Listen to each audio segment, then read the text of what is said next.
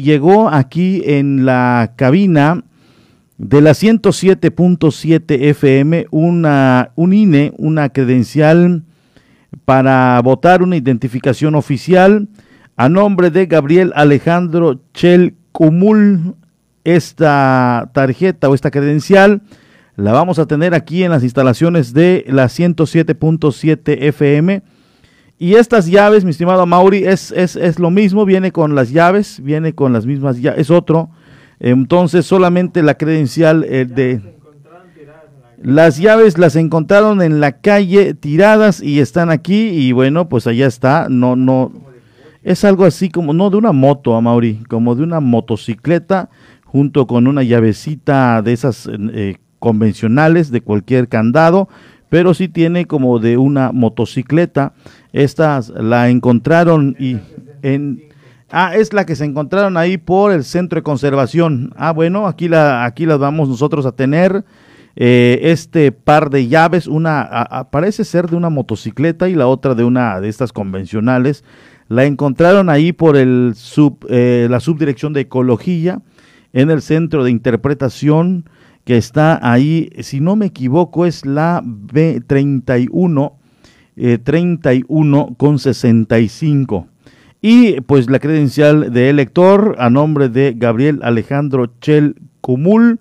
Eh, la encontraron de igual manera en la vía pública y la trajeron hasta aquí, hasta las instalaciones de la 107.7. De esta manera damos inicio con la noticia. Muchas gracias a todos los que diariamente nos toman en cuenta. Hoy decía y tuve la oportunidad de escuchar a esta persona que trajo eh, la credencial para votar, la del lector. Dice, Siempre escucho la 107.7, La Voz del Caribe, y bueno, eh, creo pensar que más gente la escucha diariamente, entonces ahí les traigo esta credencial para que la puedan dar a conocer y decir que se extravió. La encontré en la calle y pues ahí está, ahí está, aquí la dejo. Pues muchas gracias a esta persona que hoy nos la entregó. Aquí la vamos a resguardar. De esta manera iniciamos con la noticia de este 9 de junio del 2021.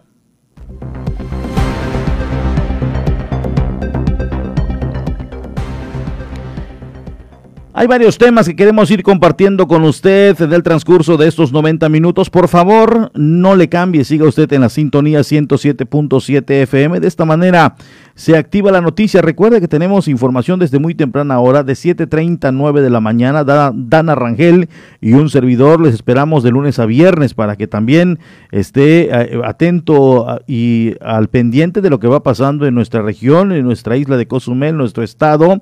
Y de 12 a 1.30 también un servidor les espera todos los días de lunes a viernes para que usted pueda estar informado del acontecer de la noticia. Damos información con este siguiente tema.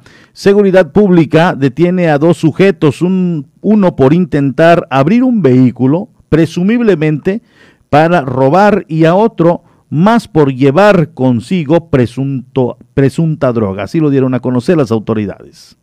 Al estar en un recorrido de vigilancia, prevención y disuasión del delito en la manzana 323, lote 22 de la colonia Félix González Canto, elementos de la policía Quintana Roo detienen a Jorge N. luego de presuntamente ser detectado intentando abrir un vehículo tipo Nissan Tsuru sin placas de circulación color rojo y al momento de ver la unidad policial tomó una actitud evasiva escondiéndose detrás del mismo vehículo y al descender del mismo, los uniformados iniciaron con la verificación. Al preguntarle lo que había sucedido, este comenzó a agredirlos verbalmente fue asegurado y trasladado a la Dirección General de Seguridad Pública, quedando a disposición del juez cívico en turno. Minutos más tarde, elementos de la corporación policíaca aseguraron a Tomás N. de 23 años de edad, originario de Cozumel, luego de solicitar apoyo por parte de un ciudadano, quien dijo notar presunta presencia sospechosa de un masculino en las inmediaciones de la calle 5 Sur con 35 Avenida. Durante el recorrido visualizan a esta persona y es detenido en la 35 Avenida con calle Hidalgo. Al realizar una inspección a su persona, se le encontró en la bolsa derecha de su bermuda un pedazo de cartón, el cual desprendía un humo y asimismo residuos del polvo de color amarillo con las características similares al crack. El detenido fue trasladado a las instalaciones de la policía Quintana Roo, quedando a disposición del juez calificador para las investigaciones pertinentes. Ya estando en el ámbito policíaco, tras ser sido señalado, un sujeto fue asegurado por la policía municipal y llevado a los separos de la cárcel preventiva bajo los cargos de presunto robo. Fue señalado y se pidió a los eh, elementos de seguridad pública que intervengan y aquí está la información. Tras haber sido señalado un sujeto por su víctima de supuesto robo, fue asegurado por la policía municipal y llevado a los separos de la cárcel preventiva.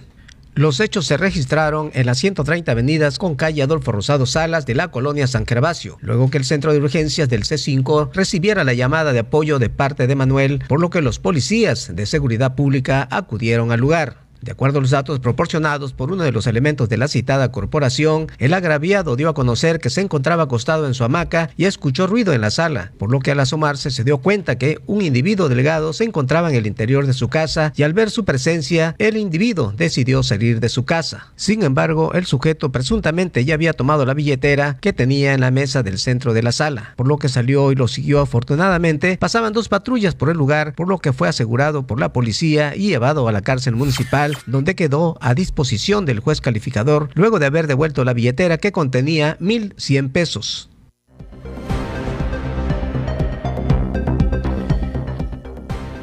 Gracias a nuestro equipo de reporteros Manu López y Francisco Díaz Medina, ya están en campo. En un momento más estaremos actualizando temas, lo fresco de la mañana, la información que se ha generado eh, este día, se lo vamos a proporcionar vía telefónica cuando obviamente nuestros compañeros ya estén listos con la información. Eh, se está llevando el segundo día consecutivo de la vacunación para los de 40 a 49 años en los domos del Bicentenario y en el domo de la colonia San Gervasio. Así que allá está eh, la, invitación a todo aquel que desee eh, aplicarse la vacuna, que obviamente tiene rango de edad de 40 a 49 años.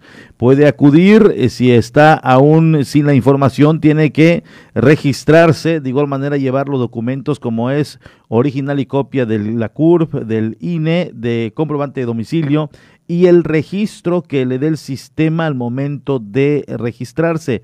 Es decir, este registro usted lo tiene que descargar y eh, imprimirlo y llevarlo. Por si no viene con QR, con este código QR, tiene usted que volver a descargar el documento y que obviamente tenga este código porque esto hace más ágil el procedimiento de acuerdo a lo que me dicen algunas personas y hace dos semanas se comenzó a utilizar la tecnología en los registros allá en los domos, entonces prácticamente solo escanear el QR y ahí arroja toda la información y esto hace más acelerada la vacunación. Entonces allá está. Si usted es de los eh, que están como eh, el porcentaje de rezago que por una u otra razón no pasó en los días que le correspondía, puede ir y obviamente a recibir su vacuna, si es el de 50 a 59, si es de 60 y más, puede platicar ahí con las personas, tienen la instrucción de ir acabando con este rezago. Por X o Y, estuvo de viaje, estuvo en otra comunidad, eh, tenía una prescripción médica, estaba hospitalizado, X o Y, o podía ser también, o pudo haber tenido COVID, porque es importante decirle, a los que tienen el cuadro clínico del COVID-19 no deben estar formados, es decir, no deben ir, primero es hacerle frente al COVID-19 y después de ello, si todo sale bien y obviamente puede eh, vencer al COVID, pues usted podrá en las siguientes eh, vacunas aplicárselas. Hay 11 mil en esta jornada se aplicó ya un porcentaje ayer, otro porcentaje hoy. Está el tema de las mujeres embarazadas arriba de los 18 años en adelante con más de, de nueve semanas, más de nueve semanas de gestación, pueden acudir con toda la documentación que piden, copia y original de CURP, INE, comprobante de domicilio y el registro, y le van a aplicar sin tanto cuestionamiento. La convocatoria está para las mujeres embarazadas y, bueno, pues allá está. Hay, eh, le digo, un universo de los de 40 a 49 de 13 mil en Cozumel y la dosis yo creo que es la mayor cantidad que ha llegado de Pfizer que es de 11 mil es decir prácticamente se cubre en su mayoría a todos los eh, de 40 a 49, entonces se quedará un rezago para la próxima jornada cuando ya la, obviamente la edad eh, que se estaría aplicando sería de 30 a 39, pero bueno, en el momento de ayer, de momento ayer y hoy están en los de 40 a 49 años de edad. Damos rápidamente un repaso al mundo a través de las breves internacionales con esta agencia de noticias mundial, la Doche Welle. La tenemos también a través de esta frecuencia para enterarnos de lo más importante en el planeta.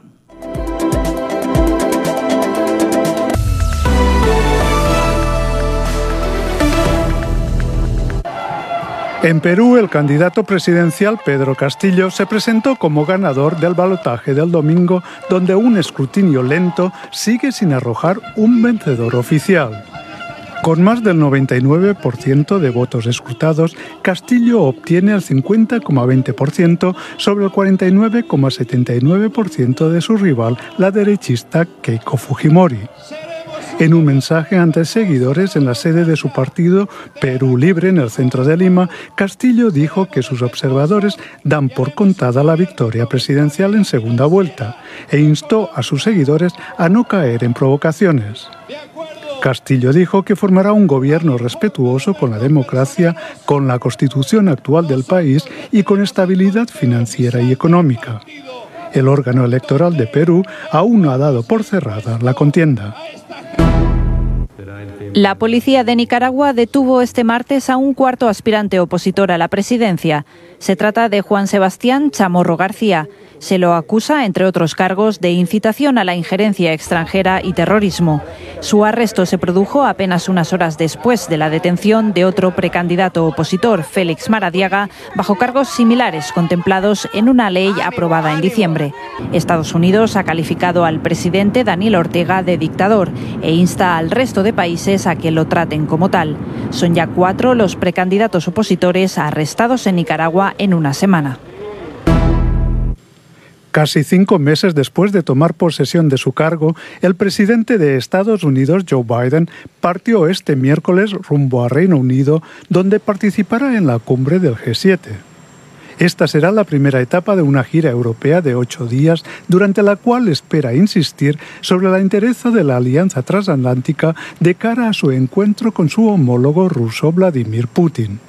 Antes de despegar, el mandatario estadounidense dijo que el objetivo del viaje será dejar en claro a Putin y China que Europa y Estados Unidos son estrechos aliados.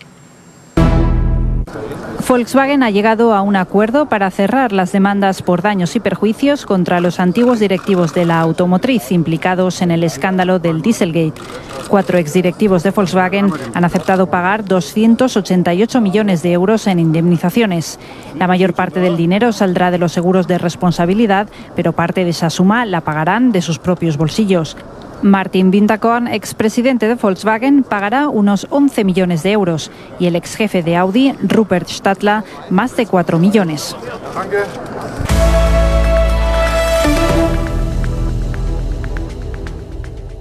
Vamos a una pausa. Estás en punto de las 12.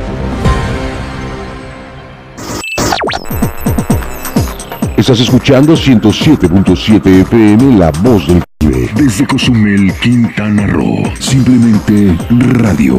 Una radio con voz. La voz del Caribe. El coronavirus es un bicho pequeñito con corona que provoca que la gente se enferme y se sienta malita. Por eso tenemos que cuidarnos. Si tienes deseos de estornudar o toser, utiliza tu codo o brazo para cubrirte la boca. Recuerda siempre lavarte las manos con agua y jabón por 20 segundos. Hashtag yo me quedo en casa. 107.7 FM.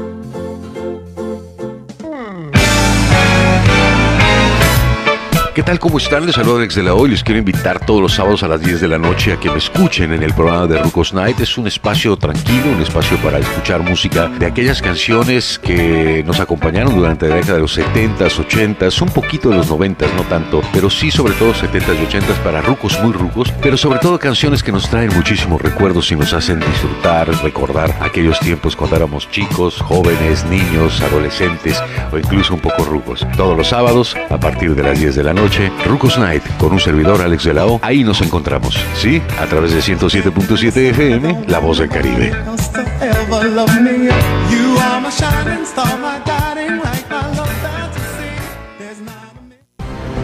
Por la mañana. Noticias, contenido, información puntual. El primer informe del acontecer mundial, nacional y local. Por la mañana. Con las voces de Porfirio Ancona y Dana Rangel. Dana Rangel y Porfirio Ancona. Lunes a viernes de 7.30 a 9 de la mañana. Por la mañana. No dejes de estar enterado. 107.7 FM. La voz del Caribe. La voz de las noticias. Nora Huerta. Los jóvenes de origen mexicano que viven en la frontera sur de Estados Unidos en los años 30 crearon la identidad del pachuco. Pepe Gordon y acerca de los pachucos y de los post-pachucos hablaremos con Rocco y Pato, integrantes de la maldita vecindad. Este domingo a las 10 de la noche en la Hora Nacional. Crecer en el conocimiento. Volar con la imaginación. Esta es una producción de RTC de la Secretaría de Gobernación. En 107.7 FM, La Voz del Caribe, ha llegado el tiempo de hacer una mirada global y saber lo que sucede en el mundo a través de la ONU en minutos. De lunes a viernes a las 11 de la mañana y a las 5 de la tarde, aquí en 107.7 FM, La Voz del Caribe, La Voz del Mundo. Mejor música electrónica tiene una frecuencia, 107.7 FM. Todos los fines de semana Adriantec te presenta la mejor selección de música electrónica en sus diversos géneros. Cultura Beat. Sábados a las 7 pm. La voz del Caribe, tu frecuencia electrónica.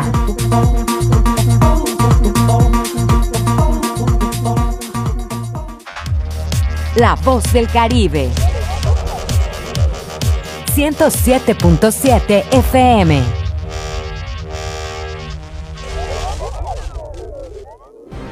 Ya estamos de regreso en punto de las 12 con la información.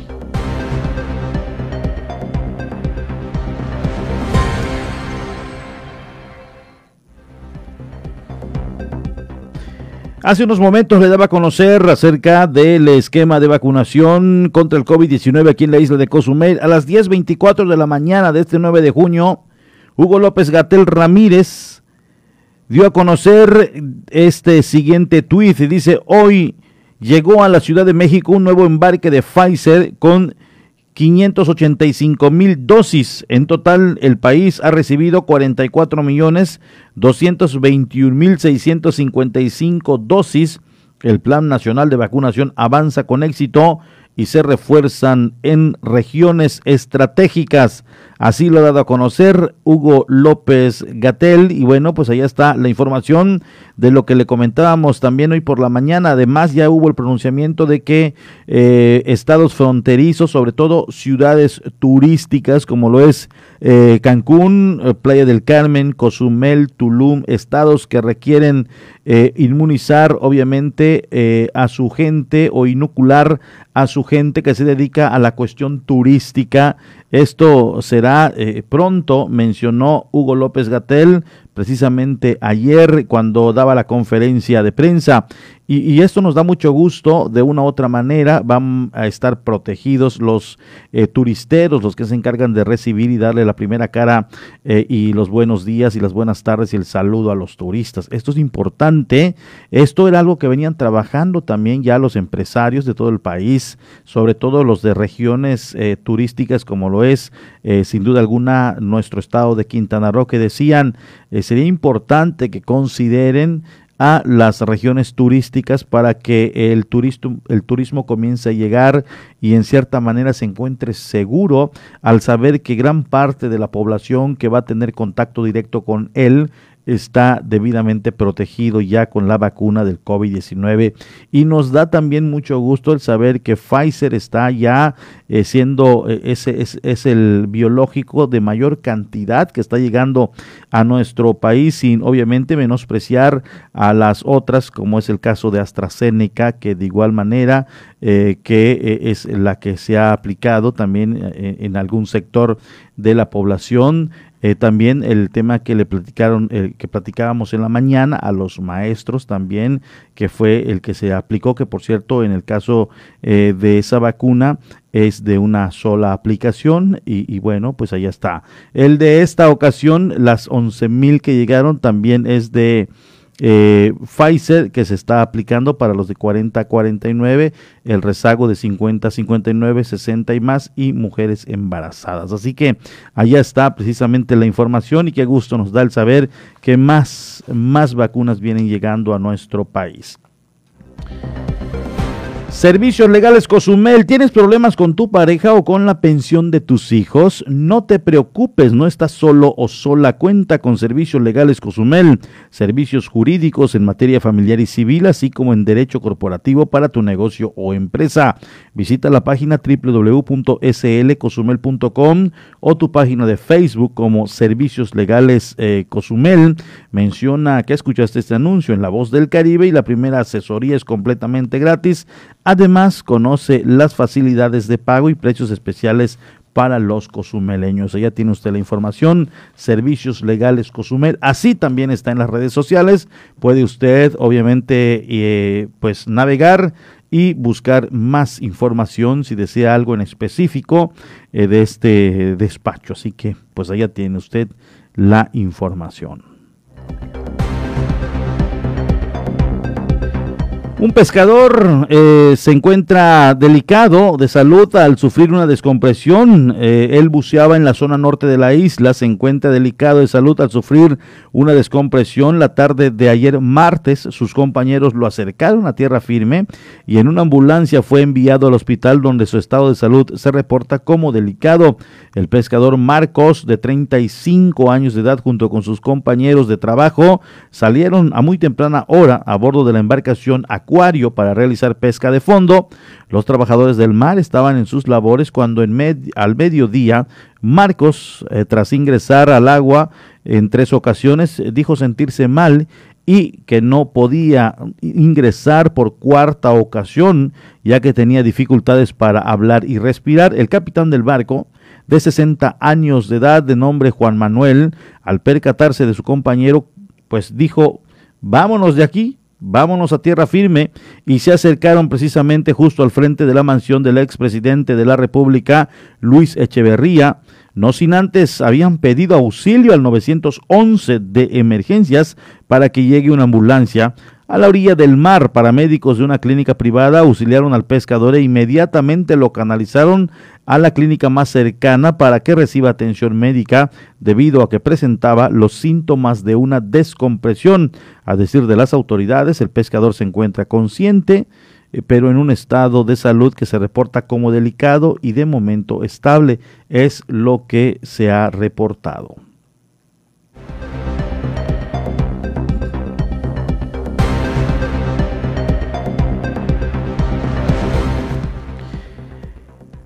Bomberos de la isla respondieron oportunamente al reporte de incendio de un domicilio en la colonia Maravilla, donde la causa probable fue un cortocircuito en el techo, en la parte donde estaba encontraba el ventilador.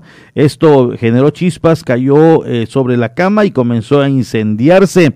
Eh, generó, por supuesto, la movilización de los cuerpos. El reporte fue hecho después de las 19 horas para solicitar la presencia de los bomberos en el domicilio que se localiza por la avenida 65 Sur, entre las calles 13 y 15 Sur de la colonia, de la citada colonia. Al sitio, obviamente, llegaron los bomberos, notaron que el incendio estaba ocurriendo en el segundo nivel de una vivienda, por lo que de inmediato ingresaron y tuvieron que usar 100 litros de agua a presión para sofocar el fuego. En el sitio estaba la propietaria de la vivienda, así como elementos de la policía Quintana Roo, quienes se encargaron de apoyar a los bomberos en este siniestro. Solamente se registraron daños materiales y al momento de hacer, obviamente, el peritaje o, tener conocimiento eh, de lo que estaba sucediendo, pues se percataron que pudo tratarse de un cortocircuito que obviamente este cayó en la cama y esto pues eh, comenzó a generar ahí el incendio. Por fortuna se atendió a la brevedad.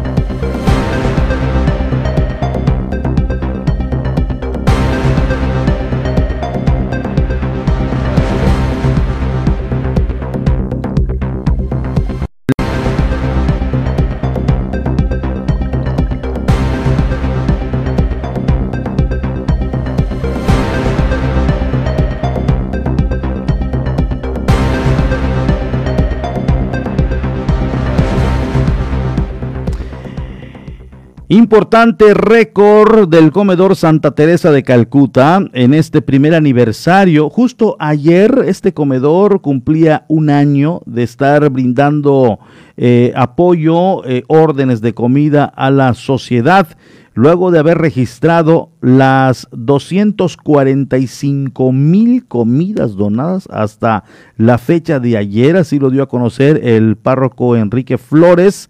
Él es el responsable de la iglesia Sagrado Corazón de Jesús. Importante récord del comedor Santa Teresa de Calcuta en este primer aniversario, luego de haber registrado las 245 mil comidas donadas hasta la fecha desde el inicio de la pandemia, informó Enrique Flores, sacerdote de la Iglesia Sagrado Corazón de Jesús. Así lo dio a conocer al decir que en este aniversario han logrado alimentar a 245 mil personas desde el inicio de esta pandemia. Es un año, no sé cuántos años vamos a tener, la verdad, no crean que es, fácil pero bueno, ya llevamos un año eh, dando de comer gratis a, sumados a 245 mil personas. Eh, es una satisfacción el saber que hemos perseverado en este caminar de la vida, ayudando y sirviendo al prójimo durante 365 días del año. Y lo digo porque hay que saber agradecer a Dios. Esto comenzó con una, una idea que ya estaba eh, deseosa de que se pusiera en práctica desde el mes de marzo, cuando comenzó la, eh, la pandemia. Expresando antes de concluir que a pesar de no contar con los recursos, se propuso apoyar a las personas con la bendición de Dios y la ayuda de los benefactores. Dios ha estado presente. Y como digo, es eh, de hombres agradecidos el saber reconocer lo que Dios hace por cada uno de nosotros. al principio iniciamos con 120, y ciento y tantas comidas, ahorita pues mil, a veces más, a veces un poco menos, pero eh, estamos ayudando. Segundo, eh, los bienhechores. Los bienhechores eh, para mí son el sustento de esto. No sé de dónde vienen, a veces vienen de Canadá, a veces de Estados Unidos, a veces de aquí de la isla, de donde sea, pero están ayudando y sirviendo al prójimo.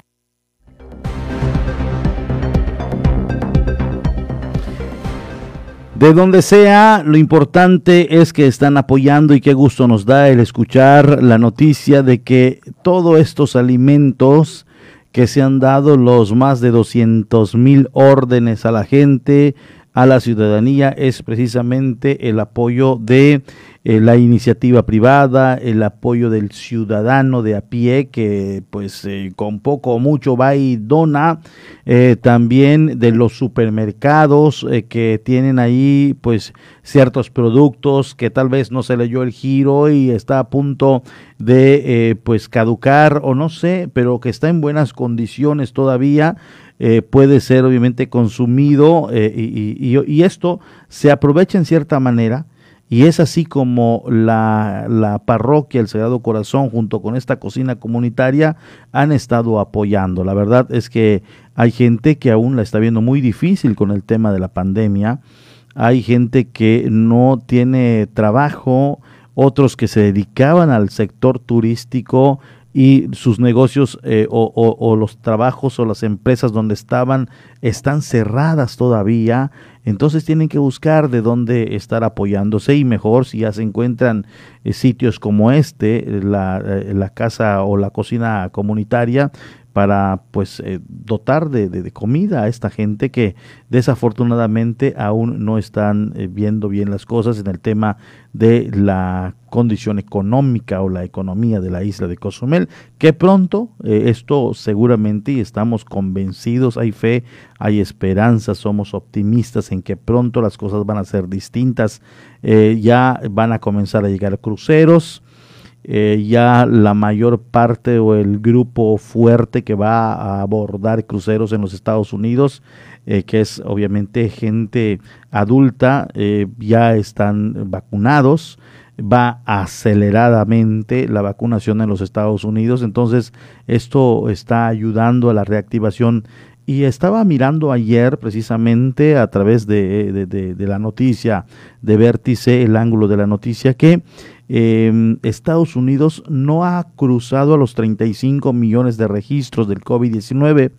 Es decir, que se está notando que eh, la vacuna está obviamente eh, pues tratando en un momento dado de frenar los contagios. La gente tal vez está preocupando más, ha tomado conciencia. Ahí se hablaba de 700 mil, casi llegaba al millón de registros diarios y Estados Unidos en las estadísticas de la Organización Mundial de la Salud ya van dos semanas que está arriba de los 34 millones de registros.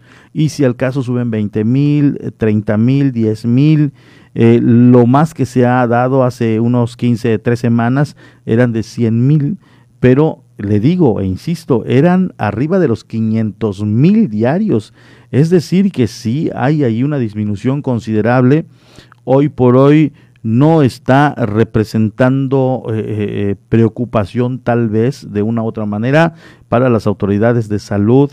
Hay otras que vienen, como en el caso de la India. La India ya rebasó los 28, ya está a punto de irse sobre Estados Unidos en la posición lamentable de ocupar los primeros lugares en cuanto a registros de contagio del COVID-19. Entonces, ahí estamos nosotros también.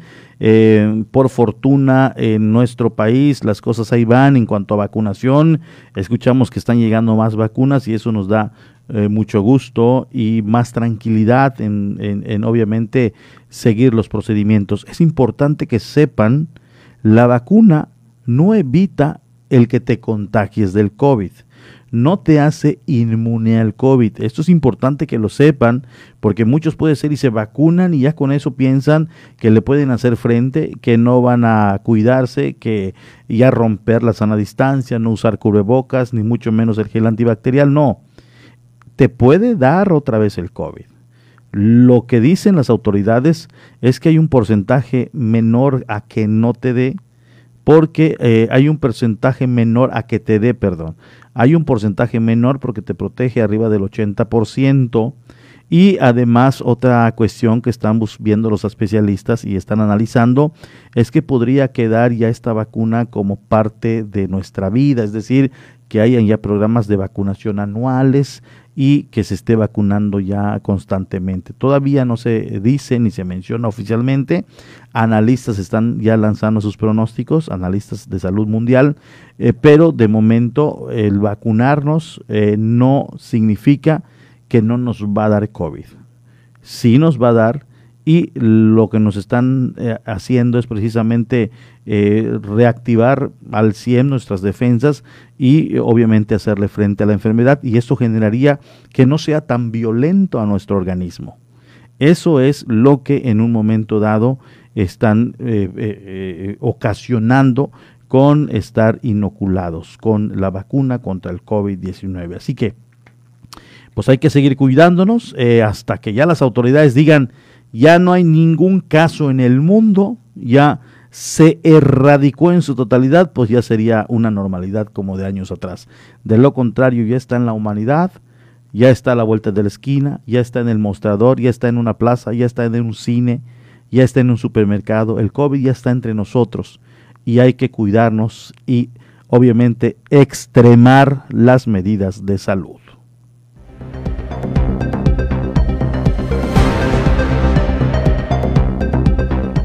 Cerca de 12 negocios sancionados por Cofepris al no cumplir con el aforo permitido al interior de los establecimientos. Hasta el momento están cumpliendo con el horario establecido en el cierre, aseguró la encargada de la dependencia en la isla Viridiana Alcérreca. Aproximadamente 12 negocios han sido clausurados por Cofepris de enero a mayo de este 2021, al incurrir en faltas en el aforo permitido al interior de los establecimientos. Así lo dio a conocer Viridiana Alcerreca, responsable de trámites y servicios de la Comisión Federal para la Protección contra Riesgos Sanitarios en Cozumel. Efectivamente, sí hemos tenido eh, que clausurar ciertos establecimientos y específicamente por no cumplir con el aforo.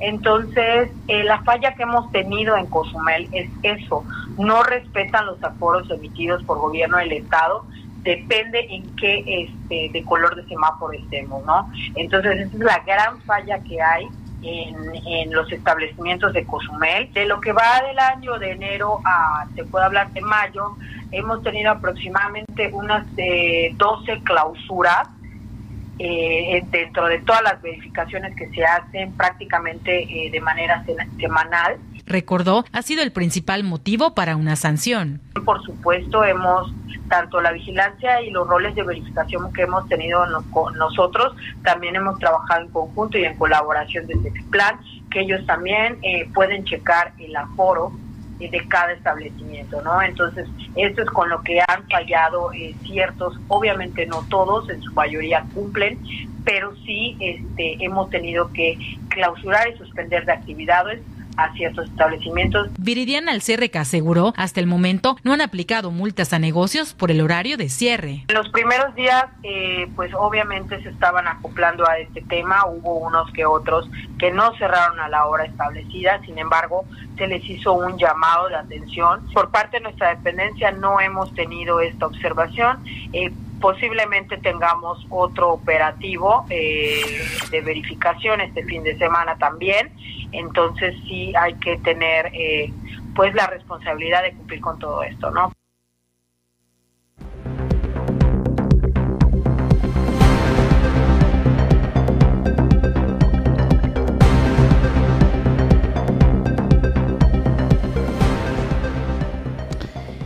Allá está la información, hay que seguir cumpliendo, hay que seguir reforzando las medidas, se están llevando operativos por parte de los tres órdenes y en esto sí hay que coordinarse para poder abarcar a mayor número de establecimientos y negocios. Fíjese que ayer, ayer yo me percataba aquí en la isla de Cozumel cómo ya muchos negocios se cierran, otros a eso de las 11, 11, 10 están bajando cortinas y también me pude percatar de la gente que está supervisando y verificando.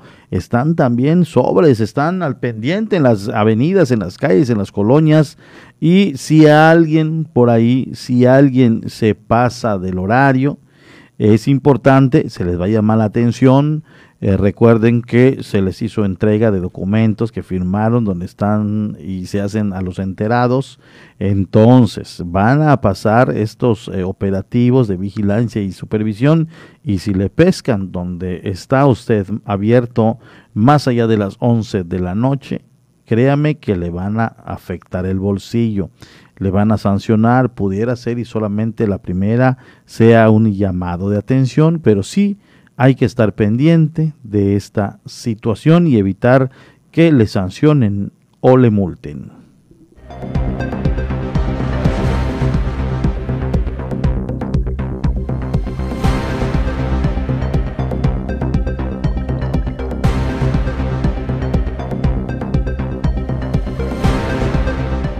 Gracias a Francisco Díaz Medina, ya lo tenemos en línea telefónica. Se están llevando a cabo inscripciones a adultos mayores para poder acceder a becas federales, así lo dice nuestro compañero en información que ya tiene a detalle. Francisco, muy buenas tardes, te saludo con mucho gusto. Buenas tardes, Porfirio, muy buenas tardes, amable auditorio. Bueno, pues ya para que estén enterados los familiares de las personas de 78 años y más, para poder eh, acudir a, pues aquí Telecom para registrarse, eh, para estar llevando a cabo los registros para poder obtener las becas, las becas del recurso federal que envía, este, ahora sí, valga la redundancia, del gobierno federal, pues, para poder obtener este recurso de gran beneficio para todas estas personas que, eh, bueno, que por una u otra razón no pudieron lograr tener alguna pensión, y esto lo está haciendo el gobierno federal a través de los, eh, pues, de los empleados federales que se encuentran aquí en esta en esta eh, en ese lugar eh, situado aquí en la en el malecón Rafael Melgar entre la calle 7 y 9 de aquí de la colonia centro.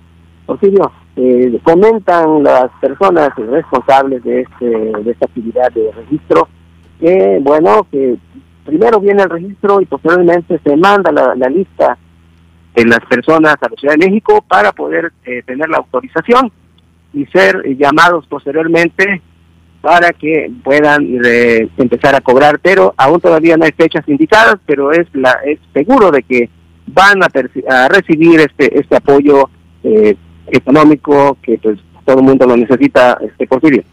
Eh, documentación, ¿qué se tiene que llevar, Francisco? ¿A qué horas deben estar acudiendo? Bueno, pues comentan de que sí, es acta eh, CUR, el INE y, y, también así como un comprobante de domicilio, eh, lo que sean, lo, tanto el acta que coincida con el CUR que pues que se, que se tiene en ese, en ese documento. Y así no vaya a haber alguna situación de que, bueno, no logran muchas personas este, obtener ese recurso por algunos cambios de, de, de domicilio, de perdón, de, de, nombres, apellidos o algo, porque bueno, ha pasado, ¿no? Ha pasado, pero bueno, y que con esa documentación se verifican, se verifica el, lugar de nacimiento de las personas, este, la edad y y, lo, y posteriormente pues ya están dentro de la lista de, de registro que pues eh, afortunadamente muchas personas han logrado cobrar este recurso federal. Muy bien, pues allá está la información, la invitación. Eh, ¿Es de edades de, de qué edades? De 78 años en adelante. 78 años en adelante. Muchas gracias, Así mi estimado. Es. Pero este, aún todavía no concluye esto, amigo mío. Uh -huh. Este, hay también, eh, ya van a, ya están gestionando también para las personas de 65 y más, que las, de los cuales también van a, a solicitarles lo, la misma documentación, pero esto se dará a conocer a través de los medios de comunicación para, eh, así como siempre nosotros cubrimos este tipo de eventos, para dar a conocer las fechas eh, de registro que van a tener eh, pues esta institución federal para poder eh, así que, que, puedan acudir las personas y puedan a futuro también este, obtener este recurso federal. Muy bien, Francisco, te agradezco la información que nos proporcionas vía telefónica. Muy buenas tardes. Muy buenas tardes. Allá está nuestro compañero Francisco Díaz Medina, quien nos da a conocer esta información. Agradecemos a la persona que nos trajo hasta las instalaciones eh, una credencial eh, electoral, una credencial para votar o INE, como usted le quiera llamar, a nombre de Gabriel Alejandro Chel Mucul. Eh, él vive, de acuerdo a sus datos, en la colonia San Gervasio. Eh, lo habrá extraviado y si usted lo conoce, si usted en estos momentos eh, le puede avisar, conoce algún familiar de él, pues dígale que está aquí en las instalaciones de la 107.7 en la Quinta Avenida entre 2 y 4 Norte, esta credencial para votar o su INE de Gabriel Alejandro Chel Cumul Chel Cumul aquí en lo que es la 107.7, la voz del Caribe. Muchas gracias a los ciudadanos que bueno nos toman en cuenta para hacer masiva la invitación. Ya tenemos información de la Organización de las Naciones Unidas, ya la tenemos. Vámonos con la información mundial humanitaria a través de la Organización de las Naciones Unidas y posterior a un corte y enseguida estamos de vuelta. Estas son las noticias más destacadas de las Naciones Unidas con Beatriz Barral. La Organización Panamericana de la Salud advierte que puede llevar años controlar el coronavirus en las Américas si siguen las tendencias actuales.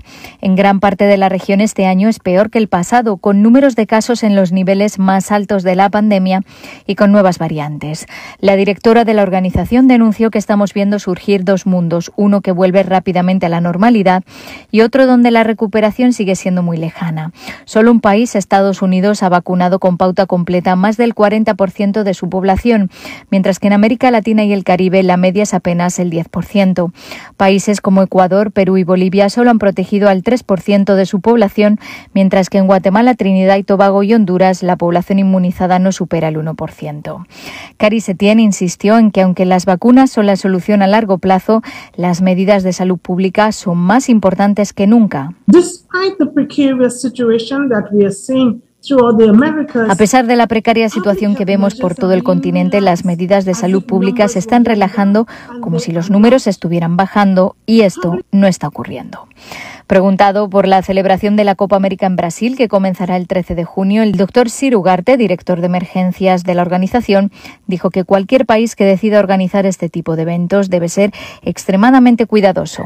En última instancia, no se puede garantizar la gestión efectiva del riesgo especialmente en el contexto de transmisión comunitaria, los organizadores deberían reconsiderar o, postergar eh, el evento hasta que las condiciones eh, sean más favorables y cuando el riesgo esté dentro del límite de lo manejable. Expertos de la ONU hacen un llamado a los líderes del G7 ante la reunión de la próxima semana para que aseguren que las personas del sur global tengan acceso igualitario a las vacunas contra la COVID-19.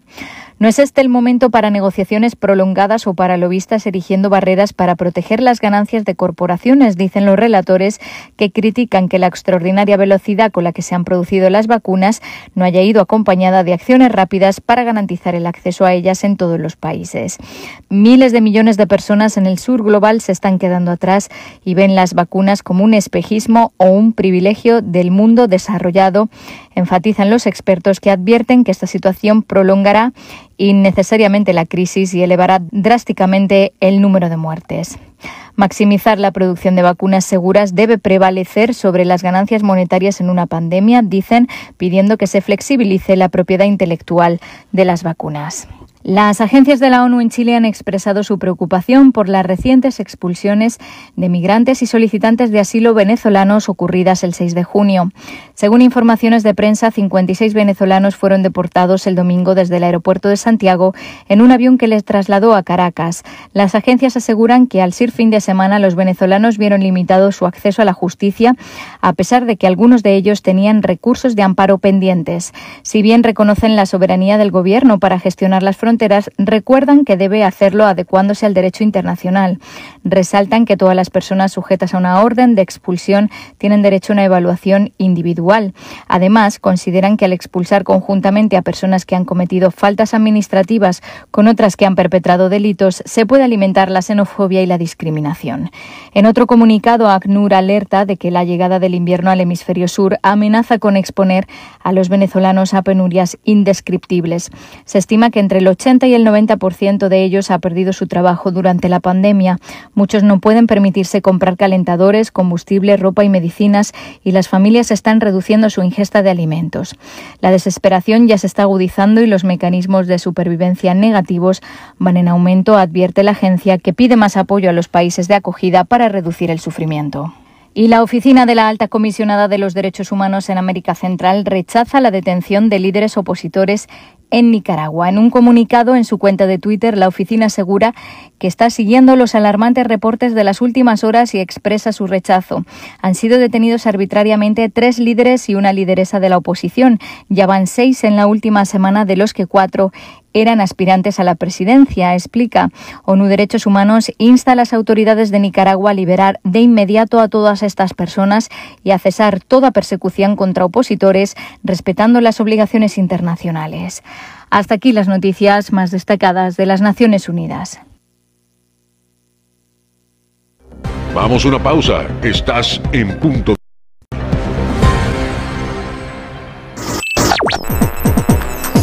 Estás escuchando 107.7 FM La Voz del Caribe. Desde Cozumel, Quintana Roo. Simplemente radio. Una radio con voz. La Voz del Caribe. Ante el coronavirus COVID-19, la mejor protección es estar preparados. Lávate las manos con frecuencia o usa gel antibacterial. Evita tocarte la cara y desinfecta superficies y objetos de uso común. Ve al médico si tienes fiebre y tos, con malestar general, dolor de cabeza y dificultad para respirar. Toma mucha agua, no te automediques y no difundas rumores. Si te cuidas tú, nos cuidamos todos. Gobierno de México. Nora Huerta, los jóvenes de origen mexicano que vivían en la frontera sur de Estados Unidos en los años 30 crearon la identidad del pachuco. Pepe Gordon y acerca de los pachucos y de los post-pachucos hablaremos con Rocco y Pato, integrantes de la maldita vecindad. Este domingo a las 10 de la noche en la Hora Nacional. Crecer en el conocimiento. Volar con la imaginación. Esta es una producción de RTC de la Secretaría de Gobernación. Suscríbete a nuestro canal de YouTube y sé parte de nuestras emisiones en directo. Encuéntranos como La Voz del Caribe.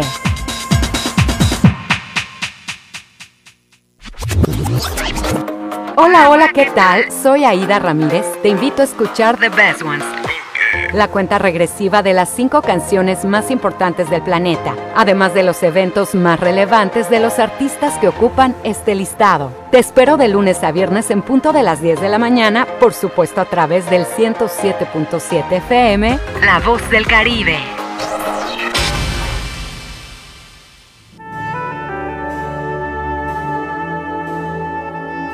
Proyecto Misericordia les da la bienvenida a la hora de la misericordia. Cuánto amo a las almas que han confiado en mí totalmente. Haré todo por ellas. Vengan a mí todos los que están fatigados y agobiados, y yo los aliviaré. La hora de la misericordia. Acompáñanos de lunes a sábado a partir de las 4 de la tarde, aquí en La Voz del Caribe y recuerda repetir constantemente, Jesús, en ti confío.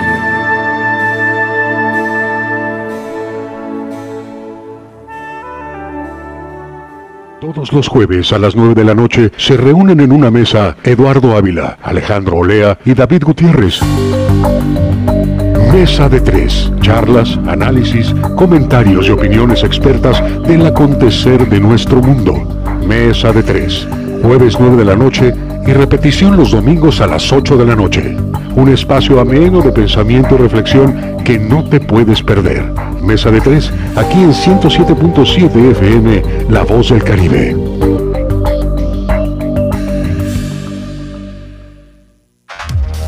La Voz del Caribe. 107.7 FM.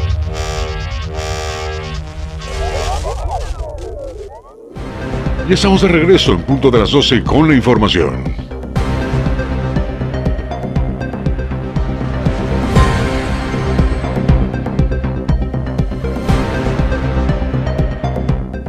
Muchas gracias. Recuerde que todos los días usted puede desayunar de la mejor manera e iniciar el día con los chilaquiles o una orden de huevos al gusto pagando únicamente 30 pesitos. Así como usted lo ha escuchado, solamente 30 pesitos. Visita El Guapo, el Food So Rosa en la misión a partir de las 8 de la mañana y hasta la 1 de la tarde en la esquina del súper aquí de la 30 también.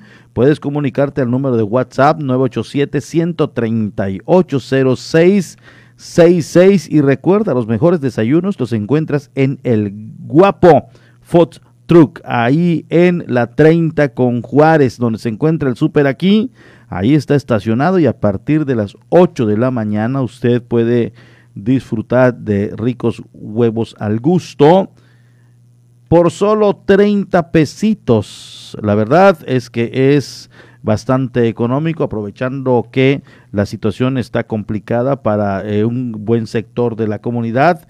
Eh, el, precisamente este eh, negocio móvil, ofrece a muy buen costo este, estos platillos de huevos al gusto en el Guapo Food Truck que se encuentra allá en la 30 con Juárez de 8 de la mañana hasta la 1 de la tarde. Bueno, mañana podrá usted disfrutar de sus ricos huevos al gusto.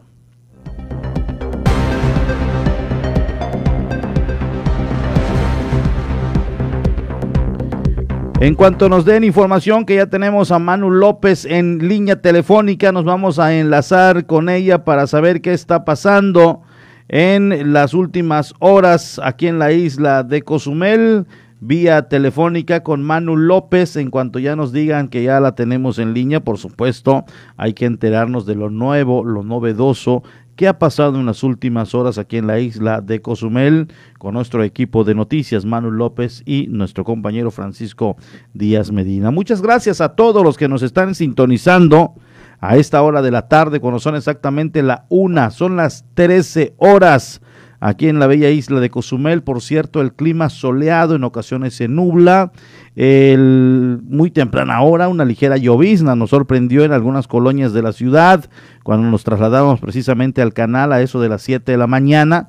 Eh, pues eh, estaba pues mojadas, eh, algunas carreteras, algunas eh, avenidas. Esto obviamente significa que una ligera llovizna, eh, que por cierto son cambiantes los climas en la isla de Cozumel. Recuerde que desde el primero de junio inició la temporada de ciclones tropicales en el Caribe y a partir de ese momento pues vamos a tener, a tener cambios de temperatura, con un clima bipolar, en las mañanas lluvioso, tardes soleados y así esto es hasta que se vaya agudizando la temporada de lluvias que es allá eh, pues, eh, todo el mes de julio, agosto, septiembre, ni qué decir, eh, obviamente también cuando se acercan ya los huracanes, la temporada cuando se agudiza más esta situación de los meteoros, de los fenómenos hidrometeorológicos, que por cierto, dábamos la estadística hace unos días, se habla de 16, 17 que tienen, obviamente, podrían tener presencia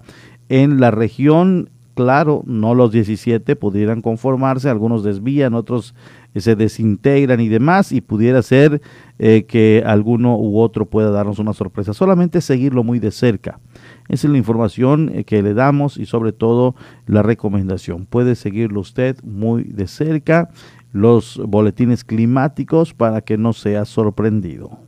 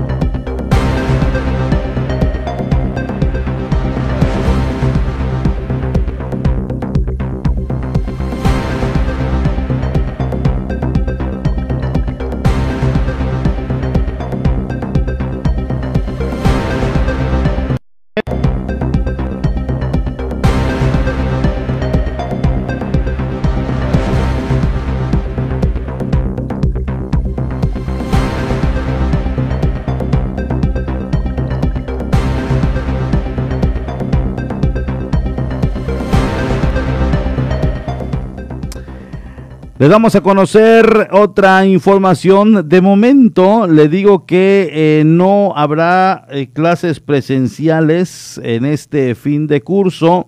Eh, sin embargo, se tiene que trabajar todavía en los planteles educativos. Así lo dio a conocer el responsable y subdirector precisamente de educación eh, acerca del tema de las escuelas que están algo deterioradas, pero se tendrá que hacer algo, por supuesto, y habló acerca del semáforo verde y el posible regreso a clases y demás. Vamos a escuchar esta siguiente información. De acuerdo a lo que arroja el semáforo de la pandemia, podrían reiniciar las clases presenciales, explicó Eden Romero Chan, subdirector de Educación y Biblioteca Pública. Se emitió un comunicado a nivel estatal el día de ayer en el que la secretaria de Educación eh, comentaba que eh, ahorita pues estamos en semáforo naranja, ¿no? esto obviamente pues echó atrás un proceso que se llamaba los CSA, que son los Centros Comunitarios de Aprendizaje, los cuales para poderlos reaperturar se necesitaríamos estar en semáforo amarillo. ¿sí? Eh, estos centros comunitarios de aprendizaje eh, están enfocados principalmente para los alumnos que de alguna u otra forma quedaron rezagados o no pudimos tener el contacto idóneo con ellos, los maestros, y este, es como un proceso de nivelación para, para ellos. ¿no? Eh, y sobre el regreso ya presencial de todos los alumnos se va a realizar de forma escalonada, pero hasta que el semáforo esté en color verde.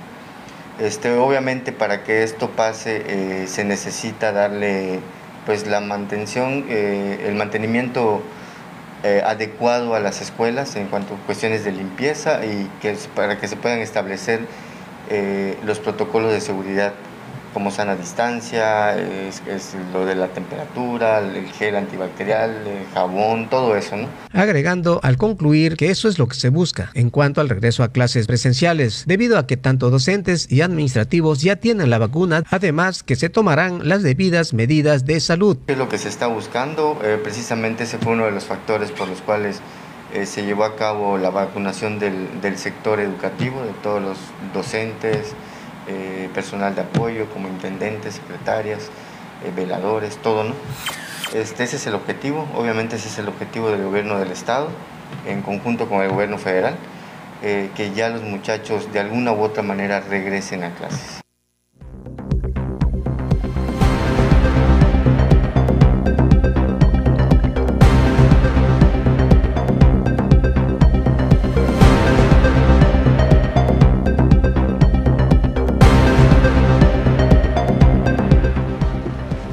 Ya tenemos en línea telefónica a Manu López. Antes de irnos con Manu López y no salirnos del tema, eh, me mandó un mensaje hoy el profesor David Domínguez Povedano y lo voy a dar precisamente a conocer en estos momentos, eh, donde nos estaba informando el profesor David Domínguez que ya nos dice, así dijo textualmente, ya nos avisaron que regresamos probablemente en agosto al ciclo escolar.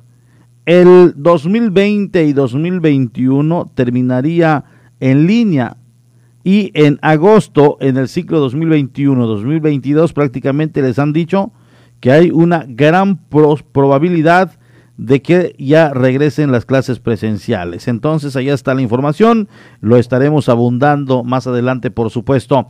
Manu, te saludo con mucho gusto. Ya empezaron a trabajar eh, precisamente el desarrollo integral de la familia junto con CIPINA para evitar el trabajo infantil. Estos niños que andan trabajando cuando deben eh, obviamente estar disfrutando de su infancia de acuerdo a sus derechos humanos.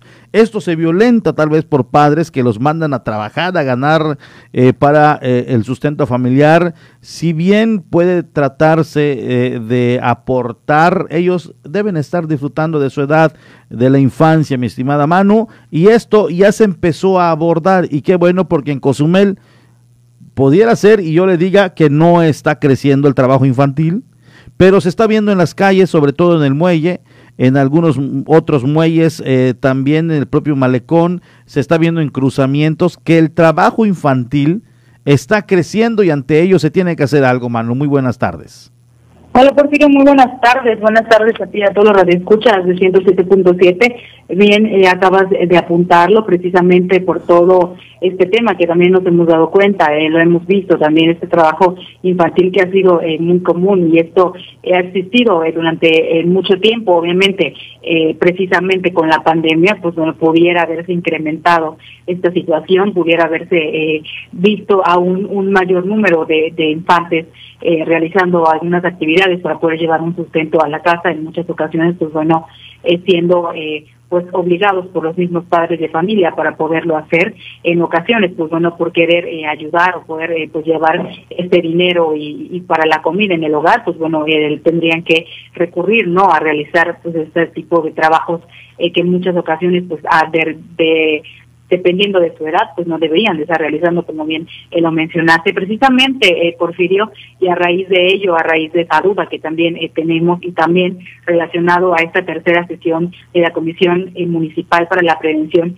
y Erradicación del Trabajo Infantil y Protección de los Adolescentes Trabajadores del municipio de Cozumel, pues bueno, que se llevó a cabo en días pasados, organizada también por Cipina Cozumel, pues precisamente acudimos hoy a platicar con la directora del DIF municipal, la maestra Marisol Rodríguez, y precisamente tocábamos eh, este tema, eh, Porfirio, eh, cuánto cuánta necesidad existe eh, para poder tratar este tipo eh, de situaciones, cuántas cuántas eh, problemáticas como esta suceden en Cozumel. Y efectivamente ella misma nos dio a conocer que precisamente con motivo pues, de la pandemia y en la necesidad de poder llevar este sustento a los hogares, pues este esta problemática creció aún más, el trabajo infantil pues se pues en mayores en mayor cantidad y en diferentes puntos eh, de Cozumel, como ya bien lo comentaste, como todos hemos sido eh, testigos. Y precisamente ella eh, tocaba un tema acerca de estas estrategias que también se realizan dentro del RIF para poder apoyar en el caso de los infantes que pudieran estar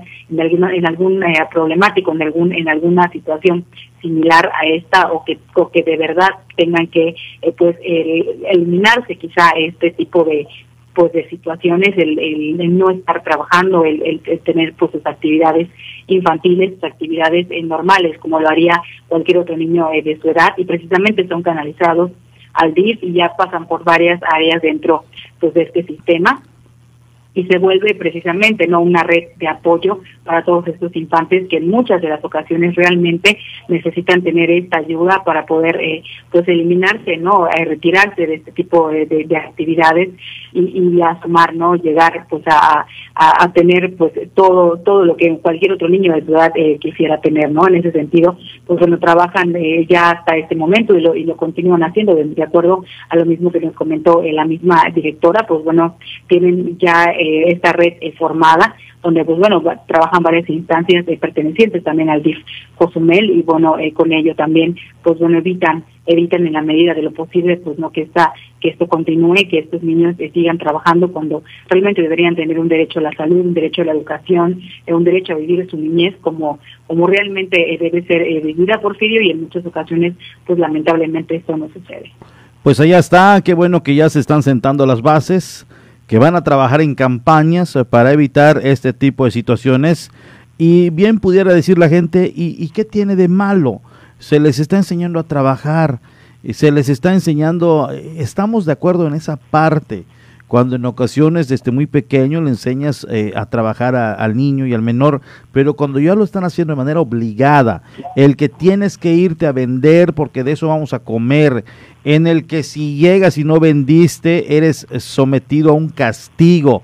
Cuando ya lo estás haciendo en contra de tu voluntad en ese momento se está ya eh, infringiendo la ley, se está cometiendo un delito y obviamente se está vulnerando al menor que debería estar estudiando, bueno, ahorita no hay clases, pero debería estar estudiando, debería estar con los amiguitos, debería estar en un parque jugando, debería estar jugando en las casas, enseñarle las responsabilidades que tiene en casa de tener todo limpio, de ayudar a mamá y a papá, de tener su cuarto, su habitación eh, bien arreglado, de enseñarle modales, eh, obviamente valores, pero pues crecen y después de eso pues no aportan nada a la sociedad y eso se está precisamente evitando.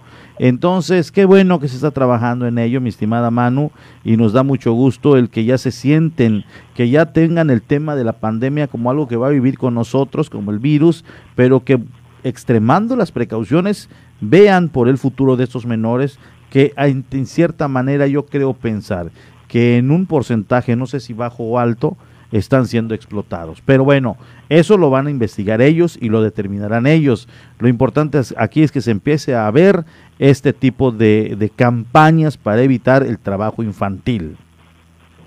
Definitivamente, Porfirio, eh, sí es eh, pues un tema que eh, pudiera estar eh, pues en un en un porcentaje a lo mejor más alto, a lo mejor un poco más bajo de esta explotación infantil, como bien eh, lo comentaste, pero bueno, eh, en, el caso de este principio, que es un trabajo infantil, deriva muchas veces de un de, un, de una explotación ya eh, más allá de, algo que es únicamente un trabajo como como un pues como un pasatiempo, a lo mejor como una actividad fuera de, de, lo que realmente significa, ¿no? Y, y ahora podemos ver y, incluso no ella la misma directora del DIF hacía énfasis en que habían varios eh, pues ejemplos de que cada vez existe una mayor cantidad de, niños que van en varios puntos eh, de, de Cozumel, de la localidad, pues ahí realizando estas actividades, vendiendo X cosa, vendiendo productos y, y bueno, eh, todo esto pues se, ha visto, entonces se pudiera pensar precisamente en esta explotación y se pudiera pensar en que ya no va tanto en, un trabajo de, de un, de un corto tiempo, sino de algo que es prácticamente para del resto de su vida, por decirlo así, si desde niños están empezando, pues imagínate ahora, ¿no? Eh, más adelante qué es lo que pudiera suceder eh, con ellos y con el paso de los años, pues eso también es eh, pues una desventaja y es una, una pues una afectación también para el menor que está realizando estas actividades que en muchas ocasiones pues no son las que debería realizar y no son las que corresponden a sus derechos, Porfirio. Así es. Manu, gracias por la información que nos compartes. Buenas tardes. Gracias, buenas tardes. Allá está la noticia y que estos acuerdos, que estos acuerdos que se lleven a cabo en estas sesiones se apliquen porque de nada sirve que se reúnen la fotografía del recuerdo donde nos sentamos, donde platicamos, donde conversamos y con la pila bien cargada, pero al momento de ejercerlo, al momento de ya hacer los rondines, al momento de aplicar la ley, al momento de comenzar a trabajar, eh, comienzan a bajarle la pila, comienzan a cruzarse de brazos y de nada sirvió. Y mientras tanto en el Facebook aparece trabajo y coordinado eh, para que las eh, se dejen la explotación de niños en la isla de Cozumel y que tengan un buen futuro y que se respeten los derechos y queda eso entre la comunidad, pero en las casas sigue el niño siendo explotado, los vecinos pueden verlo, eh, en las calles se puede observar. Esto tiene que entrársele al toro por los cuernos, diría aquel. Porque va a haber quien diga, pero pobre niño, miren, eh, no lo dejan trabajar, eh, miren, la pobre señora anda con sus niños y no le dejan, no, no es que no es, eh, no corresponde a su edad ni a los derechos que a él le corresponden, entonces allá está. Ojalá y, pueda tener estos programas y estas campañas éxito éxito en la isla de Cozumel. Está publicando el Excelsior Casi cinco meses después de tomar posesión de su cargo, el presidente de los Estados Unidos, Joe Biden, partió este miércoles rumbo al Reino Unido, primera parada eh, de una gira en Europa durante la cual espera insistir sobre la entereza de la alianza transatlántica de cara a su encuentro con su homólogo ruso Vladimir Putin. Justo antes de despegar a bordo del Air Force One, el mandatario estadounidense dijo que el objetivo del viaje se, será dejar en claro precisamente a Putin y China de Europa, que Europa y Estados Unidos son estrechos aliados. Allá, eh, bueno, pues allá está la primera gira de trabajo de Joe Biden después de casi, casi cinco meses de tomar posesión de su cargo como presidente de Estados Unidos.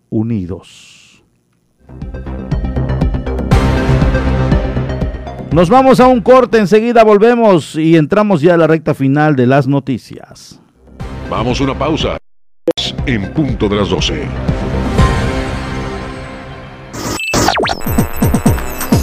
Estás escuchando 107.7 FM La Voz del Caribe. Desde Cozumel, Quintana Roo. Simplemente radio. Una radio con voz. La Voz del Caribe. El coronavirus es un bicho pequeñito con corona que provoca que la gente se enferme y se sienta malita. Por eso tenemos que cuidarnos. Si tienes deseos de estornudar o toser, utiliza tu codo o brazo para cubrirte la boca. Recuerda siempre lavarte las manos con agua y jabón por 20 segundos. Hashtag yo me quedo en casa. 107.7 FM.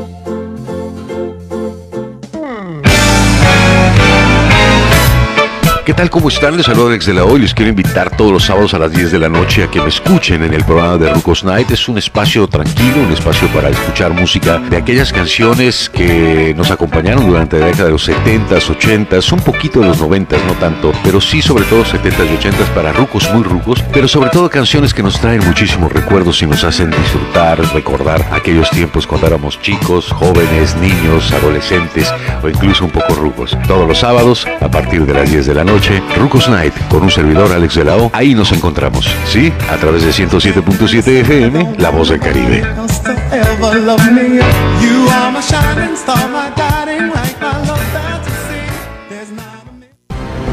Por la mañana, noticias, contenido, información puntual. El primer informe del acontecer mundial, nacional y local. Por la mañana, con las voces de Ancona y Dana Rangel. Dana Rangel y Porfirio Ancona. Lunes a viernes de 7.30 a 9 de la mañana. Por la mañana. No dejes de estar enterado. 107.7 FM. La voz del Caribe. La voz de las noticias.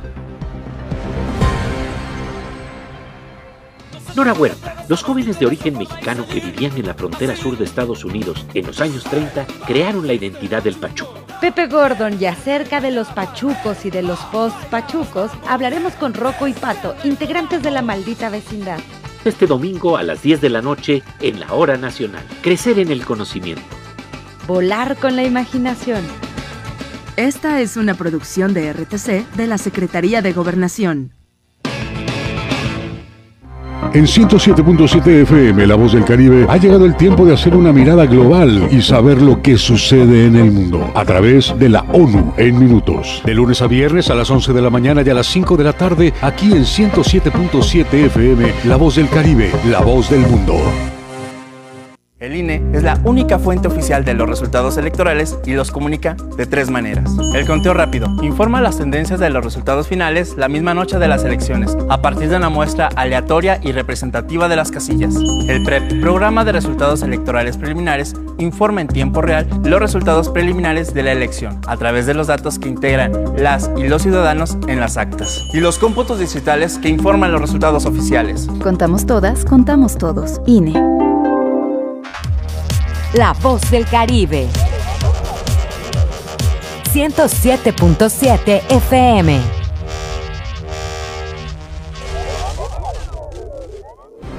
Y estamos de regreso en punto de las 12 con la información.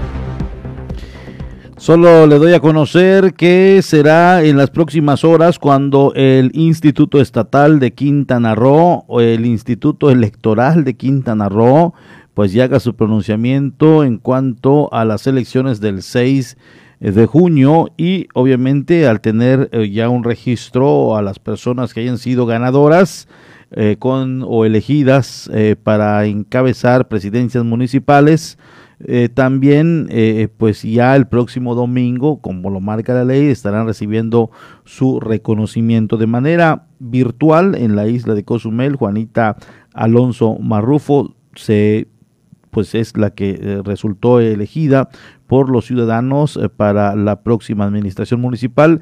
Esto es de manera virtual, así lo dice precisamente el programa de resultados electorales preliminares eh, ya el propio IECRO en Quintana Roo y, este instituto estatal en diferentes estados de la República donde se llevaron a cabo votaciones hará su pronunciamiento este día y bueno pues solamente estamos en espera de ello. Eh, le doy a conocer, esto sucedió en las últimas horas, asesinan a puñaladas a un hombre en, un su domicilio en la Supermanzana 25 en pleno centro de Cancún. Un hombre fue asesinado a puñaladas al interior de un domicilio en la Supermanzana 25 casi frente a Correos de México sin que se sepa la identidad del homicida. El cuerpo sin vida de la víctima fue hallado hoy en su recámara en una casa en la avenida Xunyangchen con Grosella, tirado en el suelo completamente desnudo con múltiples lesiones de arma de fuego. Al parecer un familiar de la víctima arribó al domicilio e hizo este macabro descubrimiento. Al lugar arribaron agentes policíacos que confirmaron la existencia de este crimen y solicitaron la presencia de la Fiscalía General del Estado. Personal del Servicio Médico Forense inició a recabar indicios para llevarse el cuerpo. Violento, por cierto, la ciudad de Cancún. También se hablaba del homicidio de una persona y también se hablaba de eh, un presunto feminicidio. Una mujer fue privada de la vida. Se desconocieron los motivos. En ambos casos, en ambos casos no se sabe eh, de los autores de estos crímenes en Cancún y hace unos momentos se suma este tercer suceso que obviamente eh, viene también a, preocupar a la sociedad allá en Benito Juárez. ¿Y sabe qué es lo lamentable?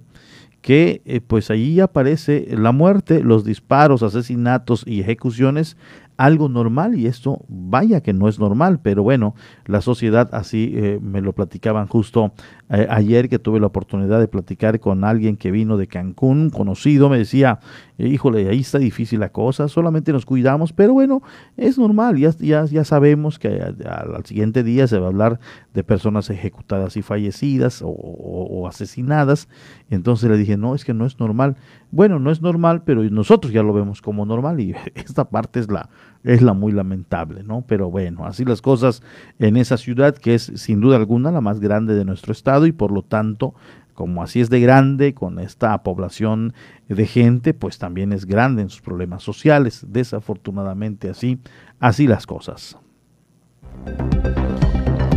Para los amantes del béisbol y sobre todo los eh, de Yucatán, los eh, fans, la fanaticada de los Leones superan siete carreras a uno a los Tigres de Quintana Roo, esto también allá en Cancún. Gran actuación del lanzador Logan Ostrek que solo permitió dos imparables y ofensiva de tres cuadrangulares. Se combinaron para que los Leones de Yucatán superaran siete carreras a uno a los Tigres de Quintana Roo en el primer juego de la serie celebrado en el Parque de la Pelota Beto Ávila en aquella ciudad. El compromiso comenzó con un buen duelo de picheo hasta que en la parte alta de la tercera entrada los Tigres tuvieran la baja por lesión de su abridor Wilfrido Boscan cediendo su lugar a Javier Solano, quien completó la base por bolas a José Juan Aguilar para que tras el segundo out apareciera Luis Juárez con un home run de dos anotaciones que puso al frente a los melenudos de Yucatán. Para la quinta tanda, Yucatán se adelantó 3-0 gracias a otro cuadrangular, este solitario por parte de José Juan Aguilar eh, por todo el jardín izquierdo. Leones metió el juego a la bolsa en la séptima tanda con cuatro rugidos, gracias a par de producidas para Arthur Charles con doble y otras dos con vuelacercas de Jair Drake. Tigres se sacudió la blanqueada también con un batazo de cuatro estaciones por parte de José Manuel Orozco por el bosque derecho en el cierre del octavo capítulo. La victoria fuera para Logan eh, Ondrox eh, con 2-0 con seis innings de solo dos hits y cuatro ponches. En tanto, el revés fue para Wilfrido Boscan de 0-1 en dos entradas, un tercio con dos imparables una carrera que fue limpia, tres abanicos y uno caminando. Así las cosas, se impone los Leones siete carreras a uno contra los Tigres de Quintana Roo.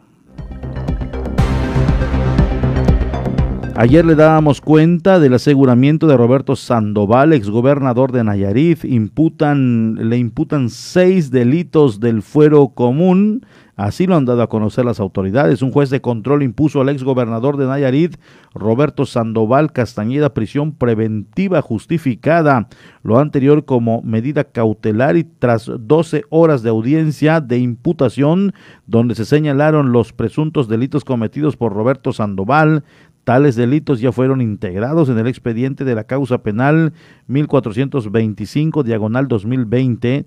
La audiencia de vinculación a proceso está programada para el viernes 11 de junio tras la solicitud de aplicación del término constitucional de la defensa del exgobernador.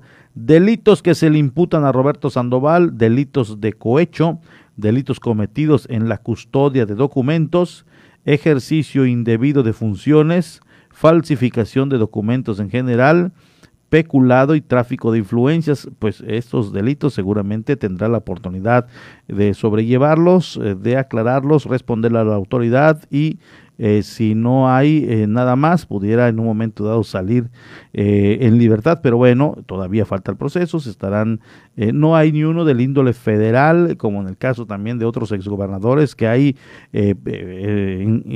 enriquecimiento ilícito, presuntos, obviamente, trabajo con grupos criminales y, y demás. Entonces, esto, eh, pues no hay ni uno, por fortuna, para el exgobernador, ni uno del índole federal, todos son del fuero común.